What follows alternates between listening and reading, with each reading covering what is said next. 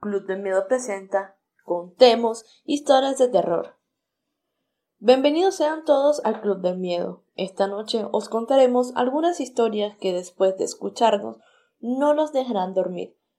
Vengan, pónganse cómodos, usen sus auriculares para una mejor experiencia, tomen su taza de café, apaguen las luces y recuerden que a veces la realidad supera la ficción.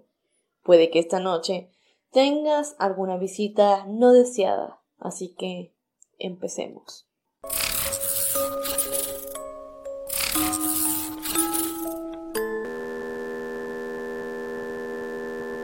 El visitante nocturno. Cuando Leonor y su madre se mudaron a esa casa antigua en el centro de Madrid, la niña tuvo un mal presentimiento. El lugar era grande, pero oscuro, como la mansión encantada de aquel relato corto de horror que había escrito para la clase de lengua. Los escalones crujían al subir y bajar, y en todo momento sentías como si alguien estuviera observándote desde los rincones. Le daban escalofríos. No obstante, no se atrevió a poner ninguna objeción al ver a su mamá tan entusiasmada con el cambio. No era para menos. A ella le encantaba restaurar casas viejas. Era su trabajo y nada más ver la propiedad en la que ahora vivían, se había enamorado por completo. Por la noche, Leonor dejó una lamparilla encendida para poder dormir mejor. La primera noche fue una pesadilla.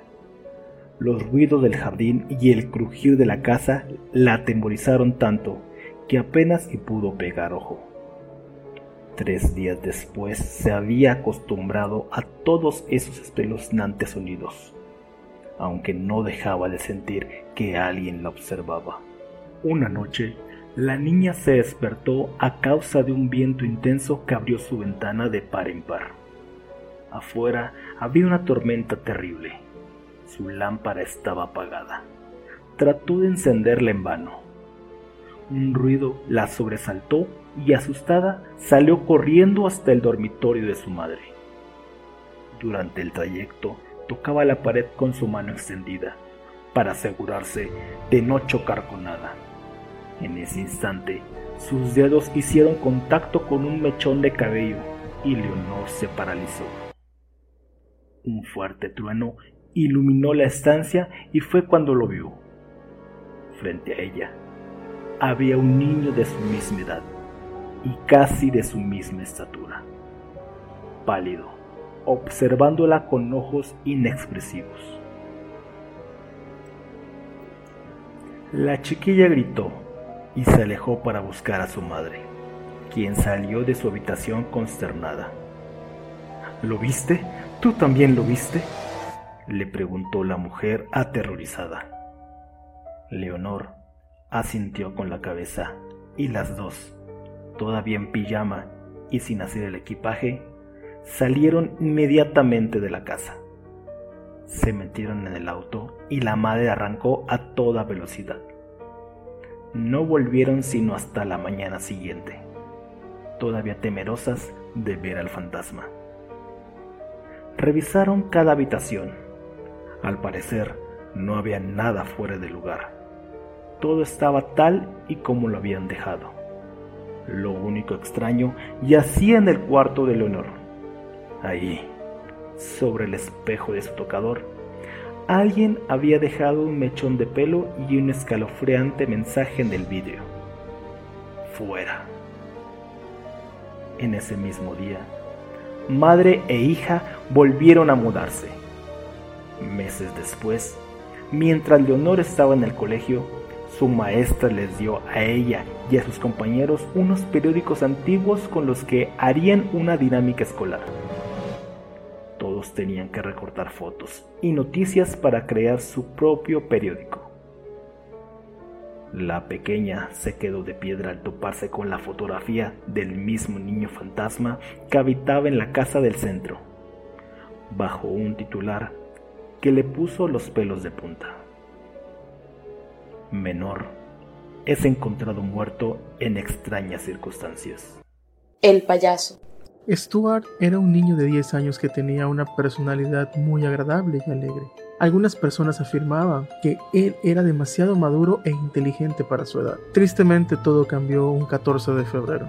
Ese día el joven Stuart había sido invitado a una fiesta de cumpleaños que organizaban sus vecinos para la única hija que tenían llamada Samantha Robin. Stuart había pasado mucho tiempo arreglándose con esmero y dedicación para ir bien arreglado a la fiesta.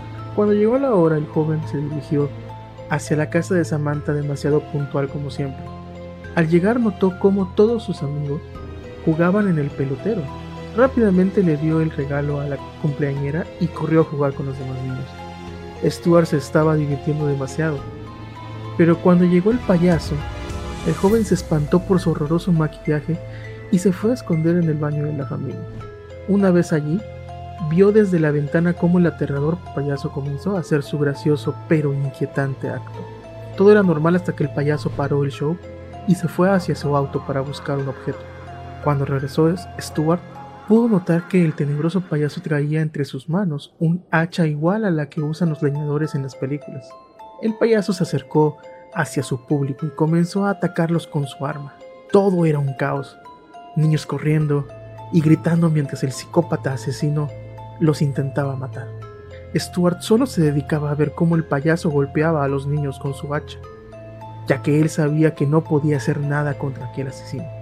Ya pasado un tiempo de haber comenzado la calamidad, el psicópata acabó con todos los inocentes niños que habían en, en el patio trasero del lugar. Astutamente aquel asesino se metió a la casa para procurar que no quedara ningún testigo vivo.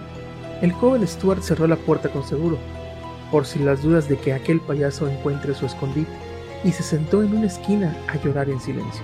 Al cabo de unos minutos el joven escuchó los gritos desgarradores de algunos sobrevivientes que habían intentado huir del payaso.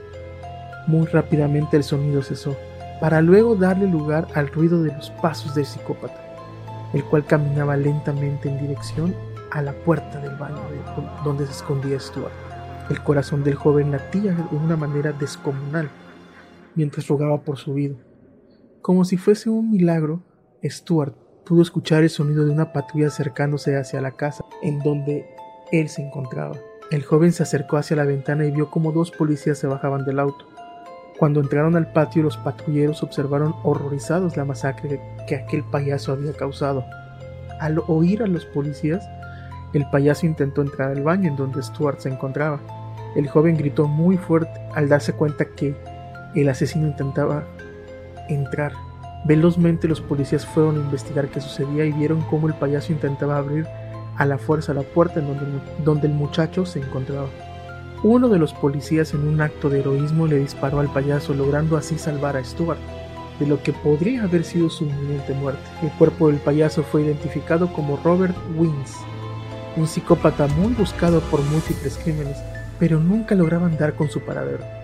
Stuart fue el único sobreviviente del atroz hecho que le costó la vida a más de 30 niños que habían asistido a la fiesta de cumpleaños de Samantha y pese a esto el joven Stuart quedó traumatizado. El muchacho se ahorcó dos años después de haber sufrido ese acontecimiento que arruinó su vida. Junto a su cadáver había una nota que decía, debido al hecho que viví hace dos años atrás, quedé muy mal mentalmente, según muchos psicólogos, pero puedo jurar que he visto en múltiples ocasiones a ese payaso que logró arruinar mi vida. Lamento haber tenido que llegar a, este extremo, pero esto me logrará dar paz mental. Los vecinos también aseguran haber visto a ese payaso rondando por la casa de la familia Robbins, por lo cual el lugar fue abandonado y nunca nadie se atrevió a volver de nuevo a ese lugar. El hospital. Despiertas en una banca, en las afueras de un edificio desconocido para ti. Estás confundido al no saber a dónde ir. Así que tu única opción es entrar a aquel lugar. Entrando lentamente hacia el misterioso lugar, un sitio tan solitario y oscuro, a las 5 de la mañana, el frío te carcome hasta los huesos. Entrando lentamente hacia el misterioso lugar, tu cuerpo no reacciona. Solo sientes como si alguien te observara Sigues caminando y entras a un cuarto completamente blanco. En él ves una camilla y al parecer Hay algo ahí con cables conectados, una infinidad de cables y líquidos saliendo de él. Te acercas lentamente hacia la camilla con un miedo indescriptible. Caminas hasta que llegas con ese cuerpo de un peculiar tono. Te das cuenta que lo que está ahí eres tú. Sales corriendo del sitio, caes al piso. Viene un hombre con una bata blanca acercándose con una inyección. Quieres apartarte, pero algo te lo impide. Luchas y gritas por tu vida, pero nadie te escucha. Nadie escucha tus lamentos. Solo el hombre que está parado frente a ti y quien se acerca con la jeringa en dirección a tu ojo. Sigues pataleando, pero es inútil. Sientes como la fría aguja perfora tu ojo. Un dolor inimaginable al grado que te desmayas. Una luz enseguecedora te despierta. Ves a tu alrededor. Estás en la camilla con una ropa blanca. Caminas por el pasillo. Es oscuro. Solo una pequeña luz está presente en el fondo. No sabes si ir o no. Pero te descubres caminando involuntariamente hacia aquel lugar. El piso es frío, tus pies están descalzos, llegas a esa luz y hay una puerta. La abres lentamente solo para hallar los restos de un cuerpo que fue cortado por la mitad, con los órganos desde fuera, mucha sangre, manchando el cuarto tan blanco. Miras el rostro de aquel tipo solo para darte cuenta que es tu padre.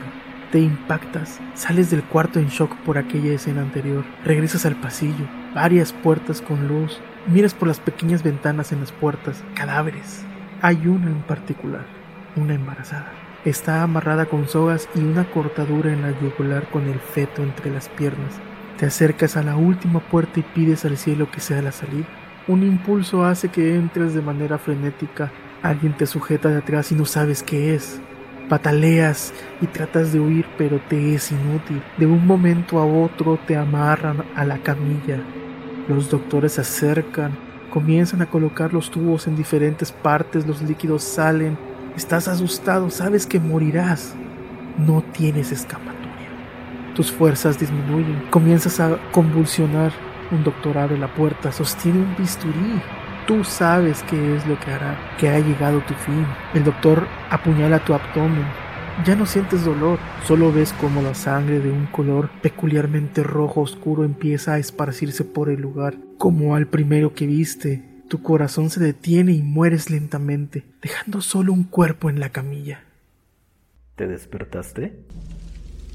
Tranquilo, solo fue un sueño, te dices a ti mismo, tal vez. Un poco afectado por la somnolencia, miras hacia todos lados y te das cuenta que no es tu cama. ¿Significa no estás en casa? Alguien te habla y lentamente giras y ves a un doctor quien te pregunta por qué estás alterado y tú le contestas que solo fue una pesadilla. Pero él relata el sueño que has tenido. Te alejas mientras el doctor te dice, ¿Cómo sé todo esto? Pues muy simple. Porque soy el responsable de todo lo que viste. Te encontré. Al fin lo logré. El pinchazo en tu cuello te paraliza y te impide gritar. Tu mirada se nubla y caes pesadamente sobre la almohada. Escuchas su voz alejándose mientras dice No te dejaré escapar esta vez. No podrás huir de este lugar ni de mí. No me mires así. No hay forma de salir. Solo duerme. Y cuando despiertes, te atenderé. Ya no hago caso de los murmullos. Carmen es una trabajadora de limpieza en un cementerio. Se encarga de mantener las áreas bien barridas y en un buen estado. Además, prepara los espacios para cuando llegan los visitantes. Los primeros días en los que Carmen realizaba su trabajo, estaba muy nerviosa. Necesitaba el dinero y no había podido encontrar otro empleo. No sé si estaba predispuesta porque no quería trabajar en un cementerio pero a los 15 días de haber comenzado el trabajo, entré a un área donde se había derramado una jarra de café. Supe que la persona que estaba dentro de la urna había sido asesinada. La señora contó que desde que entró a esa sala notó un ambiente muy pesado y frío, que no había sentido en días anteriores. Dijo que sentía que alguien estaba llorando o gimiendo de dolor. Pero no había nadie. Limpió sin ningún inconveniente, pero al salir, yo estaba recogiendo todas las cosas de la limpieza, cuando de repente comencé a escuchar murmullos. Al principio no podía entender lo que decían, hasta que llegué a pensar que era una broma de mis compañeros, que siempre me molestaban con, con historias de miedo. Pero cuando presté atención pude oír claramente lo que decían. ¿Estoy muerto? Dime si estoy muerto, por favor, dime si estoy muerto. Carmen dijo que no supo qué sucedió después, se había desmayado. Su primera reacción al recobrar el conocimiento fue el irse a su casa. Estaba decidida a no volver nunca más, pero necesitaba el dinero, pues tenía dos niños que mantener. Hablé con mi comadre, y ella me dijo que no le tuviera miedo a esas cosas, que volviera, y si continuaba escuchando los murmullos, simplemente le dijera descansa en paz. Y así he estado haciendo por casi cinco años. Por último, queremos decirte que este testimonio del cementerio es real. Solo queda de tu parte elegir creer o no.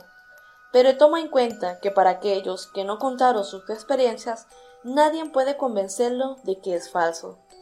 Esto fue todo amigos, esto fue Club del Miedo con sus historias de terror. Espero que les haya gustado. Recuerden suscribirse y comentar este video. Si les gustó, nos pueden buscar también en las plataformas de podcast. Abajo en la descripción les dejaremos nuestros enlaces. Por último, si quieres ayudar monetariamente a este canal, abajo en la descripción podrás conseguir un link para poder hacer tus donaciones. Soy Alison Sniff y esto fue Club del Miedo. Buenas noches.